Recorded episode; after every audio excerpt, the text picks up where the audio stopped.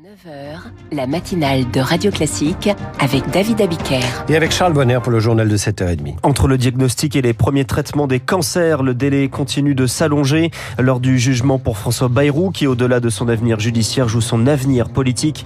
Et puis à six mois des Jeux Olympiques, Teddy Riner est en forme, confiant et vainqueur du tournoi de Paris. Et puis après le journal, ne loupez pas l'écho du monde avec Nicolas Tenzer. Il vous parle des premiers pas politiques euh, de Javier Milei, le président argentin. La prise en charge du cancer se dégrade en France. Les témoignages des patients diagnostiqués le soulignent souvent. Les premiers traitements arrivent parfois longtemps après l'annonce.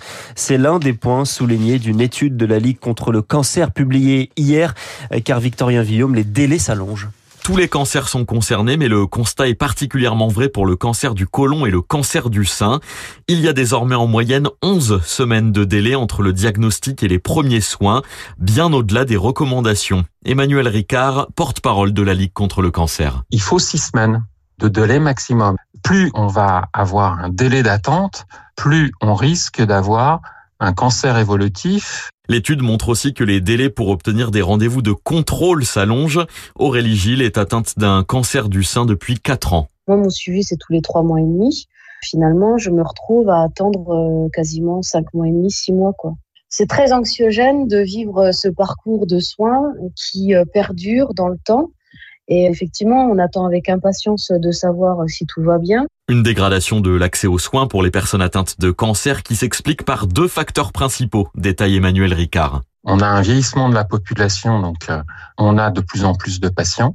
La deuxième chose, c'est la dégradation qu'on a du système de santé avec une diminution du nombre de spécialistes. Autre problème pointé du doigt par le rapport, les restes à charge pour de nombreux patients, euh, par exemple ceux qui font appel à des médecines douces. Une nouvelle version avec de nouvelles missions. La Civise, la commission sur l'inceste, reprend ses travaux avec un nouveau coprésident, Sébastien Bouillel, qui dévoile aujourd'hui la nouvelle feuille de route élargie à la cyberpédocriminalité, la prostitution des mineurs et les personnes handicapées. François Bayrou fixé sur son sort judiciaire aujourd'hui. Le verdict est attendu, est attendu ce matin vers 10h, verdict du tribunal correctionnel de Paris dans le procès des assistants parlementaires du Modem, Lauriane Toulmont. Il avait attendu 20 ans pour redevenir ministre et pourtant, en juin 2017, tout juste nommé garde des Sceaux, François Bayrou démissionne. Lui, le faiseur de roi qui a accompagné Emmanuel Macron jusqu'à la victoire, lui ne goûtera pas les fruits de son labeur politique. Il cède face à l'affaire des assistants d'eurodéputés centristes.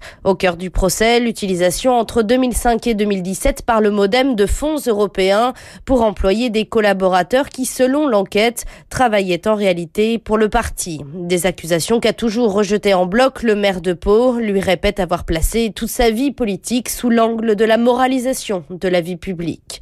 En novembre dernier, le parquet a requis contre le patron du Modem deux ans et demi de prison avec sursis, 70 000 euros d'amende et surtout trois ans d'inéligibilité avec sursis, de quoi mettre un coup d'arrêt aux prétentions de François Bayrou, enfin retourner au gouvernement, voire être nommé Premier ministre avant 2027. Mais pour le moment, le Premier ministre, c'est Gabriel Attal. Et à la même heure, à l'Assemblée nationale, la première motion de censure depuis son arrivée est examinée, déposée par la gauche, avec euh, très peu de chances d'être votée les voix de la droite. Une fois passé, Gabriel Attal se rend à Berlin aujourd'hui, où il est reçu ce soir par le chancelier Olaf Scholz pour un dîner commun.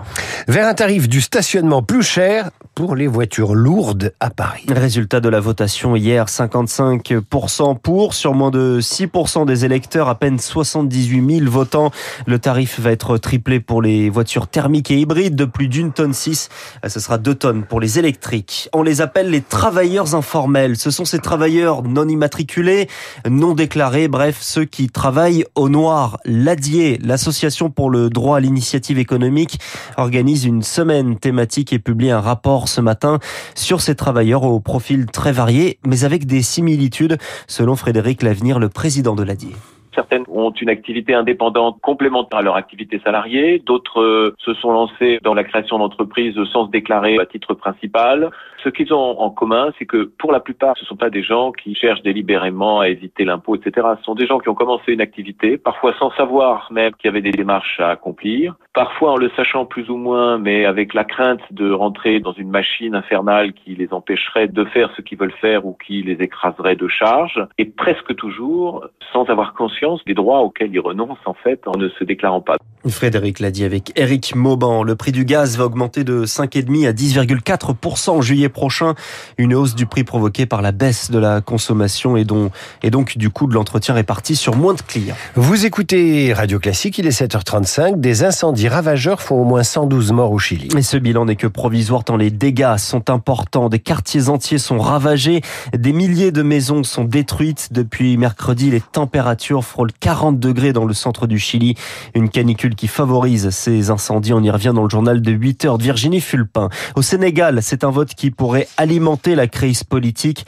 Les députés examinent aujourd'hui le projet de loi qui doit reporter la présidentielle prévue le 25 février.